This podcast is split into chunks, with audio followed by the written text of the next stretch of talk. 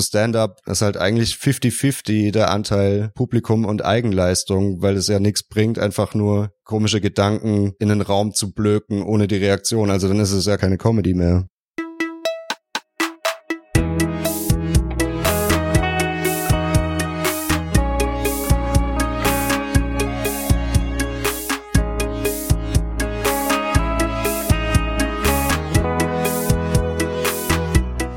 Herzlich willkommen bei Setup Punchline. Mein Name ist Bernhard Hiergeist und das ist ein Podcast über Stand-up Comedy.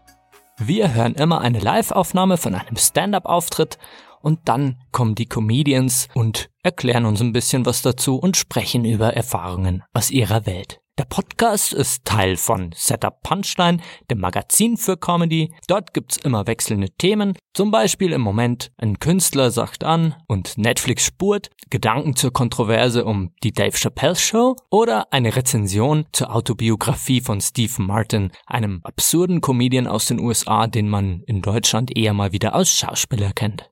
Schaut vorbei unter www.setup-punchline.de. Diese Woche zu Gast ist Matthias Hayes. Matthias ist ein Stand-up-Comedian, der in Mainz wohnt. Im Südwesten Deutschlands organisiert er die Veranstaltungsreihe Chaos Comedy Club. Und von einem der Auftritte der Reihe stammt auch die folgende Aufnahme, nämlich beim Chaos Comedy Club in Mannheim im März 2019. Da hat Matthias erzählt, wie er einmal 44 Chicken McNuggets gegessen hat. Und natürlich geht's dann auch noch um ein bisschen mehr. Jetzt viel Spaß mit Matthias Hayes. Ich versuche gerade ein bisschen weniger Fleisch zu essen. Also ich bin kein Vegetarier, aber vielleicht so trockener Fleischfresser. Jetzt bin ich total auf Entzug. Ich weiß, es sitzen 60 wunderschöne Menschen. Alles, was ich sehe, sind 120 goldbraune halbe Hähnchen. Manchmal habe ich noch so Rückfälle. Neulich bin ich morgens aufgewacht nach einer Party und hatte die Verpackung von 44 Chicken McNuggets im Bett. Also wie in so einem Mafia-Film, nur mit Chicken McNuggets statt einem Pferdekopf. Wobei die Dinger wahrscheinlich aus Pferdeköpfen hergestellt werden, keine Ahnung. Und dann fiel es mir wieder ein, wie ich im McDonalds stand. Und der Typ nimmt halt die Nuggets und packt die in eine Tüte. Nimmt die Tüte und stopft sie in eine noch größere Tüte rein. So wie so eine russische Matrioschka-Puppe aus Müll, was er da gemacht hat. Warum die zweite Tüte? Dass ich aus der einen fressen und in die zweite reinkotzen kann? Keine Ahnung.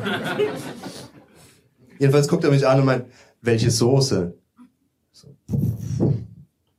Süß-sauer. Alle acht.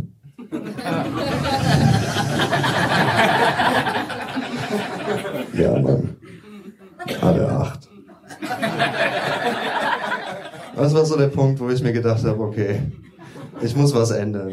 War auch mit meiner Argumentation am Ende. Irgendwann habe ich mir gedacht, so, okay, Tiere sind auch nur keine Pflanzen. Ja, weil nur weil ich die Sprache von einem Lebewesen nicht verstehe, heißt es ja nicht, dass es mir nichts mitteilen will. Ich esse auch keine Italiener. Nur weil ich kein Italienisch kann. Ja, aber du kannst doch nicht Menschen und Tiere vergleichen. Ich bin doch kein Schwein. Und außerdem, ein Löwe ist auch Fleisch. Hm? Ich glaube, wir vergleichen uns einfach nur gern mit coolen Tieren. So ein Schwein, nee, ich bin kein Schwein. Aber ein Löwe, ein majestätischer Jäger. Damit vergleicht man sich gern. Wir sind keine Jäger mehr. Sonst bräuchten wir ja keine Jäger als Ausbildungsberuf. Wir sind vielleicht Tiefkühl-Aasfresser. Und wie ich mir die 44 mit Nuggets reingeschaufelt habe, so Hasselhoff-Style, war auch alles andere als majestätisch, ehrlich gesagt.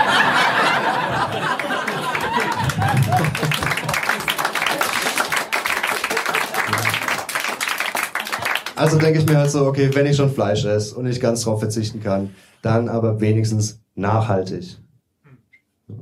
Deshalb esse ich jetzt nur noch frittierte Eidechsenschwänze von Eidechsen, die die freiwillig abgeworfen haben.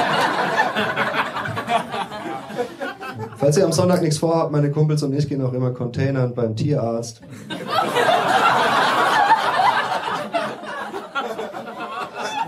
Skandalös, was sie wegschmeißen. Letztes Wochenende. Letztes Wochenende in ganzer Wellen City. Oder wie ich sage, ein Mikrowellensittich. Ein halbes Meerschweinchen, das war noch gut. Wer schmeißt sowas weg? Und die amputierte Hundekeule war vielleicht zwei Tage drüber, aber für einen Eintopffan schon noch klein.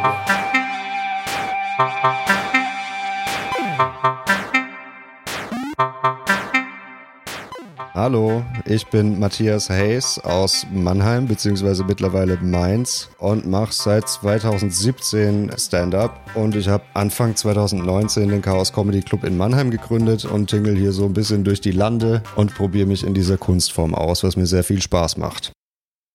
Stand-up-Comedy und Witze fand ich halt einfach schon immer geil. Ich erinnere mich noch dran, als mein bester Freund mir zum ersten Mal einen Witz erzählt hat. Also das ist wirklich eine meiner frühesten Kindheitserinnerungen war. Wir haben irgendwie gespielt und wollten so einen, so einen Hang hochklettern. Ich weiß nicht, da waren wir vielleicht sieben oder acht oder so. Und ich meinte halt zu ihm, hey, wie wär's, wenn wir da hochklettern? Und er sagt nur, Schnitt, heute, bei Notruf. Und wir haben uns so den Arsch abgelacht, weil es war halt wie so eine Szene aus so, ich weiß nicht, ob es die Sendung noch gibt. Ja, und dann habe ich gemerkt, okay, man kann auch selbst witzig sein. Das ist nicht nur was im, im Fernsehen oder so, sondern es war einfach aus der Situation Situation heraus was, was ich sehr witzig fand. Und ich habe es auch immer abgefeiert, wenn mein, wenn mein Papa mir Witze erzählt hat oder nach der Schule war ich oft bei meiner Oma und die hat dann immer vom Dorfmetzger gab es so ein Magazin, keine Ahnung, wo auf der letzten Seite so, so Witze standen und die hat sie mir immer vorgelesen. Also ich, ich finde halt einfach Witze und Humor total geil und habe dann als Jugendlicher viel so Michael Mittermeier CDs und so. Also zu Weihnachten gab es immer irgendwelche Stand-up CDs, aber ich kam nie auf die Idee, das selbst zu machen. Hab das dann so ein bisschen aus den Augen verloren und irgendwann später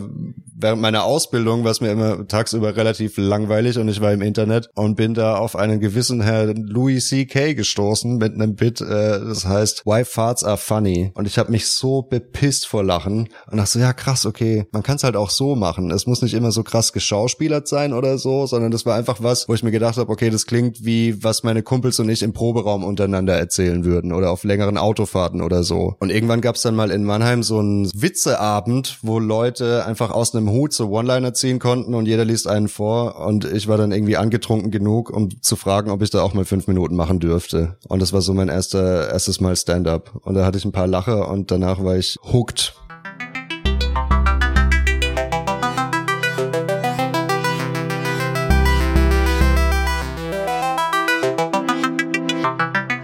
Das war halt auch wirklich einfach so. Es gab so eine Aktion, elf Nuggets für 4,99 oder so keine Ahnung, ich hatte auf jeden Fall, ich bin nicht stolz drauf, aber ich hatte äh, 44 Chicken McNuggets tatsächlich. Keinen mehr und keinen weniger.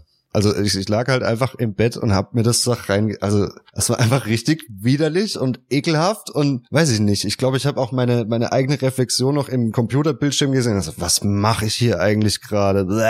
44 ist total, also es war einfach viel zu viel. Vor, vor allem, das Ding war, ich habe die nicht in einer Sitzung gegessen, sondern es waren ja, also am Ende waren wirklich noch so zehn übrig oder so. Und die habe ich dann meinem Mitbewohner in sein Zimmer gestellt und dachte, der freut sich morgen früh. Und am nächsten Tag war ich aber vor ihm wach und habe mich dabei erwischt, wie ich immer wieder in sein Zimmer gelaufen bin. Mehr, also der hatte zwei Zimmer, eins in dem er pennt und eins in dem er so abhing, wie ich immer wieder in dieses Zimmer bin und noch ein Nugget nach dem anderen. Und am Ende, ja, also er hat es niemals mitbekommen, dass diese Nuggets äh, jemals, jemals existieren existiert haben. Also es war einfach wirklich komplett unverhältnismäßig und äh, ich bin immer noch erstaunt, dass ich es überhaupt überlebt habe.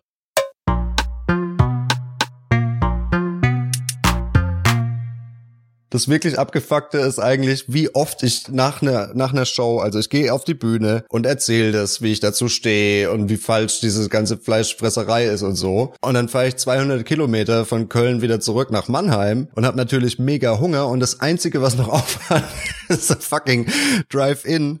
Also es passiert äh, leider immer noch relativ häufig, dass ich nach einer Show, äh, auf der ich dieses Bit gespielt habe, hinterher wirklich noch zum McDonald's fahre.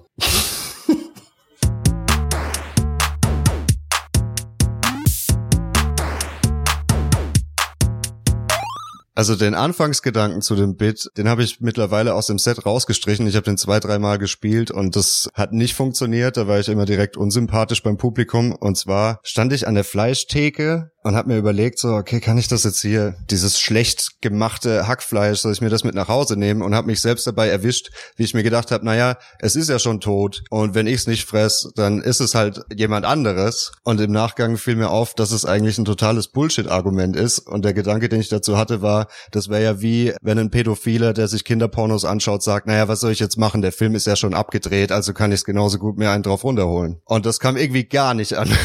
ich ich habe keine Ahnung warum. Nee, natürlich weiß ich ganz genau warum, weil es halt äh, natürlich gewirkt hat, als würde ich das eine legitimisieren und nicht das andere einen Kontrast dazu setzen. Also das spiele ich auch nicht mehr so. Aber das war so der Grundgedanke.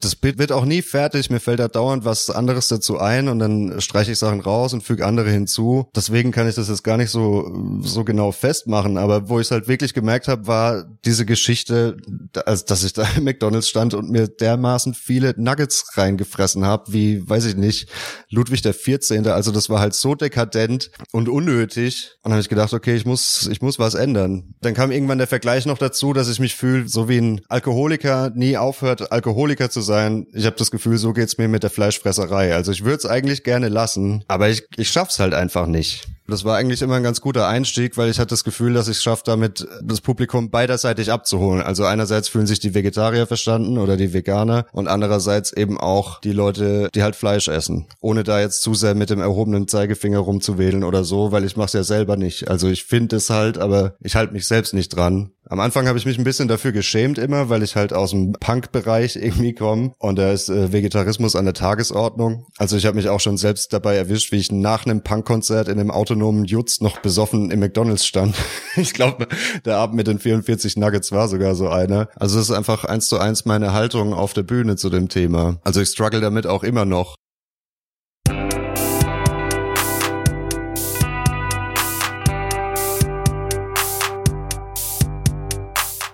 Ich habe halt gemerkt, dass es mich selbst beschäftigt, also habe ich dazu was geschrieben und irgendwann habe ich gemerkt, so okay, das ist wirklich eine ganz coole Position, um da halt beide Seiten zu durchleuchten, in der ich da bin, in dieser komischen, weiß ich nicht, zwitterhaften Stellung, sagt man das so? Naja, halt so irgendwie so, ich stehe halt irgendwie so dazwischen moralisch zwischen den zwei Fronten. Und ich merke halt, dass das oft sich die Leute da gegenseitig äh, fertig machen, so also ich komme halt vom Land und wenn da jemand Vegetarier ist, dann wird er halt ausgelacht. Also das ist auch immer noch so. Ich weiß in Großstädten wahrscheinlich viel weniger, aber da wo ich herkomme, ist es halt immer noch Thema. Also wenn ich wenn ich jetzt sagen würde an Weihnachten, hey Mutti, ich möchte kein Fleisch essen, wird sie sowas sagen wie, ach Junge, jetzt ist doch wenigstens noch ein Schwein.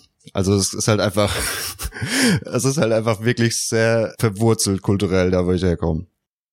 Ich habe mir halt wirklich so für mich überlegt, wie könnte ich das legitimisieren, meinen Fleischkonsum? Was wäre denn okay?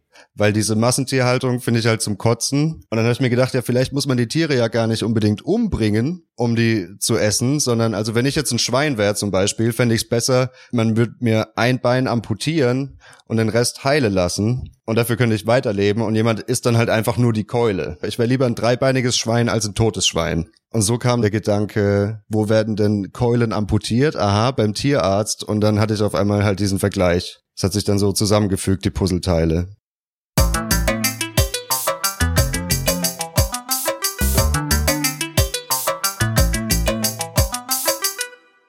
Wollte mit dem Löwen- und Schweine-Vergleich oder Hühner-Vergleich eigentlich rausarbeiten, was ja auch ein Argument ist, was von, von Vegetariern und Veganern aufkommt. Wieso ist es okay, ein Schwein zu essen, oder eine Kuh oder also wo wo verläuft diese Grenze? Und mir ist halt aufgefallen, dass das sprachlich voll verwurzelt ist, auch bei uns. Also du dumme Sau, du fettes Schwein. Und auf der anderen Seite sagt man halt, er hat gekämpft wie ein Löwe. Das hat mich halt so ein bisschen gestört. Also dachte ich, ich, ich spreche das an. Und irgendwann kam mir der Gedanke, ja eigentlich so, so Tierhaltung, Leute, die ihre Hunde und ihre Katzen total lieben, die werden jeden Tag gefüttert und gestreichelt und liebkost und hier ist dein Katzenkratzbaum und so. Ich finde eigentlich sollte man alle Tiere so halten wie die Haustiere. Also ich habe mir wirklich gedacht, es wäre ja moralisch viel besser, die eigenen Haustiere zu, zu essen. Wieso beerdige ich jetzt meine Katze, wenn ich die doch eigentlich genauso gut essen könnte? Ich erinnere mich da oft an eine Geschichte, die mein Opa mir erzählt hat. Während des Kriegs gab es bei uns im Kaff oder weiß ich nicht, vielleicht auch deutschlandweit, keine Ahnung, den Ausdruck ein Dachhase. Das heißt, wenn es kein Fleisch gab, hat man halt die Katzen gegessen. Und da das Fleisch sich anscheinend sehr ähnelt, geschmacklich oder optisch, hat man dann zur Nachbarskatze einfach gesagt, Dachhase. Wenn, wenn man diese, diese gedankliche Blockade nicht hätte, also ich habe die natürlich auch. Ich könnte jetzt nicht die Katze meiner Mutter essen. Aber eigentlich,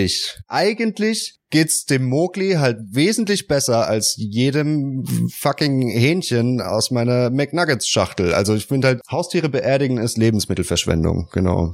Also ich habe das dann halt so gelöst, dass ich über diese Containern beim Tierarzt äh, Vergleichsschiene komme, weil da sind natürlich Tiere von allen möglichen Leuten. Also ich glaube, wenn ich jetzt hingehen würde und sag, isst doch mal lieber deine Katze als ein Big Mac, fühlt man sich viel persönlicher angegriffen, wie wenn das so eine anonyme Masse aus toten Haustieren ist, die, mit denen man selbst persönlich gar nichts zu tun hat.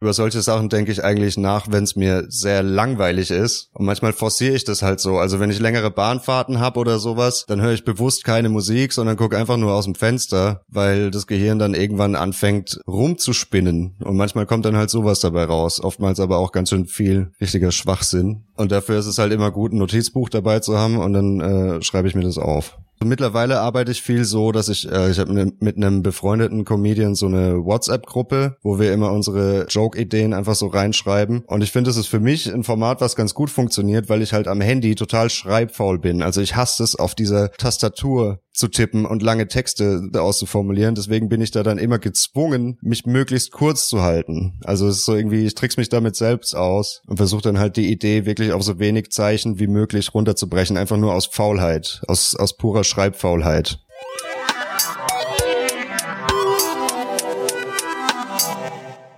Je kürzer der Gag, desto härter der Punch, würde ich jetzt mal behaupten. Also es kommt dann halt viel überraschender, wenn ich jetzt ausschweifend erklärt hätte, wenn ich jetzt ein Schwein wäre und man hätte mir die Keule amputiert, das und das fände ich dann besser und so. Ist natürlich was anderes, wie wenn man sagt, meine Kumpels und ich gehen immer Containern beim Tierarzt. Es ist halt einfach dieser komplexe, oder was heißt relativ komplexe Gedankengang runter reduziert auf sieben, acht Wörter oder so.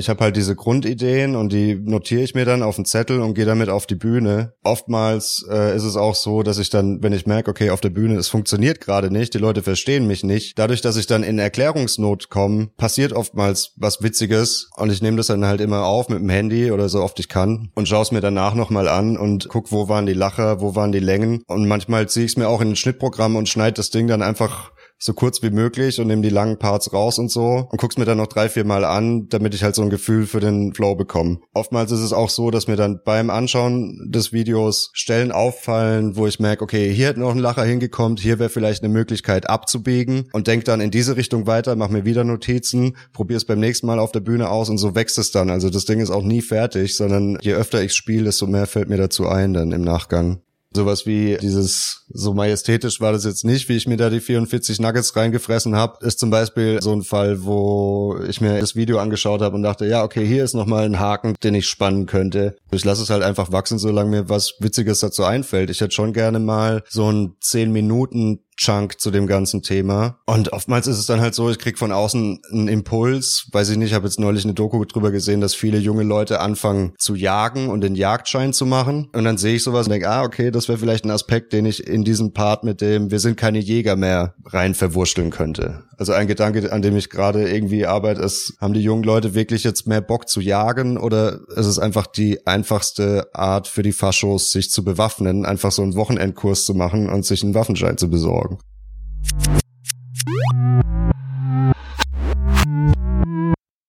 Man sieht ja an den Gesichtern, okay, die verstehen gerade nicht, was ich sagen möchte oder fanden es halt einfach nicht witzig. Und dann hat man natürlich den Impuls, sich zu erklären und das weiter auszuführen und im Idealfall auch noch witzig. Und so entstehen dann halt auf der Bühne manchmal so aus der Not geboren, weil es gar nicht anders geht, weil ich bin ja da, um witzig zu sein, also muss ich das auch irgendwie. Und dann passiert halt oftmals was, manchmal auch gar nichts und ich schmier einfach nur ab, aber dafür sind die Testbühnen ja auch da. Ich sehe es so ein bisschen wie ein, wie ein Proberaum mit der Band, also die, die Open Mics zumindest Ich persönlich, ich brauche das Publikum. Weiß nicht, ob das von meiner Unsicherheit kommt oder so, aber ich könnte jetzt, glaube ich, nicht einfach einen Text schreiben und der felsenfesten Überzeugung sein, dass es so witzig, wie ich das geschrieben habe. Und wenn die Leute nicht lachen, dann sind die halt einfach dumm oder haben keinen Humor oder so. Also ich finde das zu Stand-up ist halt eigentlich 50-50 der Anteil Publikum und Eigenleistung, weil es ja nichts bringt, einfach nur komische Gedanken in den Raum zu blöken ohne die Reaktion. Also dann ist es ja kein, kein Stand-up mehr oder keine Comedy mehr.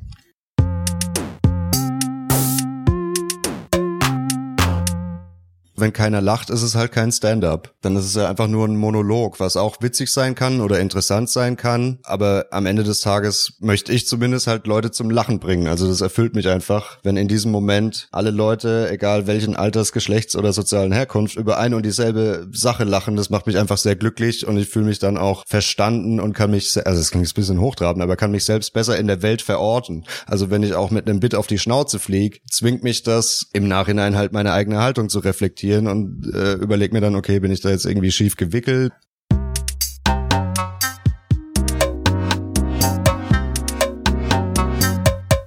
Gegensteuern finde ich, fällt mir persönlich ziemlich schwer. Deswegen moderiere ich auch Shows, einfach um das zu lernen, besser aufs Publikum zu reagieren. Ich weiß nicht, ey, ich hatte auch schon Auftritte, wo ich dann einfach wirklich abgebrochen habe. Also einmal hatte ich einen Zwischenruf von einem äh, Zuschauer, der meinte, das ist mit Abstand der größte Schwachsinn, den ich in meinem ganzen Leben jemals gehört habe also es war halt so ein Schmuddelthema, wo ich irgendwie drüber erzählt habe, dass ich, weil in meiner WG das Badezimmer besetzt war, war ich gezwungen, in eine Fruchtsaftflasche zu urinieren. Und da war ich halt gerade mal so sechs Monate oder, oder ein Jahr vielleicht dabei und ich wusste überhaupt nicht damit umzugehen. Normalerweise hätte ich halt irgendwie auf ihn reagieren sollen oder so. Aber ich bin dann halt einfach wirklich gegangen, weil es hat auch sonst niemand gelacht und dann ich gesagt so okay, ey, sorry, tut mir leid, ciao und bin von der Bühne und habe mich im Backstage versteckt, wo es leider keine Toilette gab, weswegen ich mir im Backstage fast in die Hose gepisst hätte bis am äh, bis ans Ende äh, der Show. Ja, es war einfach schlimm. Er hat es schon so laut gesagt, dass es wirklich jeder gehört hat.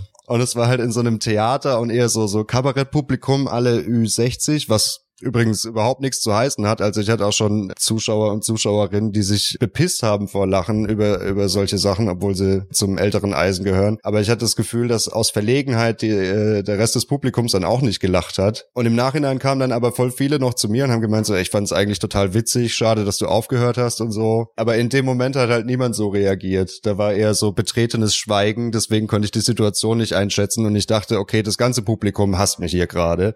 Glücklicherweise war das jetzt keine total neue Nummer, sondern ich wusste, okay, die kann auch funktionieren. Also ich habe äh, mit dem Bit auch schon total abgerissen und es war der lauteste Lacher am ganzen Abend. Deswegen habe ich gedacht, ich lasse mir jetzt nicht von der Meinung von einer Einzelperson meine, meine Kunstform kaputt machen. Aber es war auf jeden Fall ein Dämpfer. Ich hatte zum Glück direkt am nächsten Tag noch ein Gig. Ansonsten wüsste ich nicht, wie es ausgegangen wäre. Aber ich hatte gar keine andere Wahl, als weiterzumachen, weil ich musste ja äh, am nächsten Tag wieder spielen.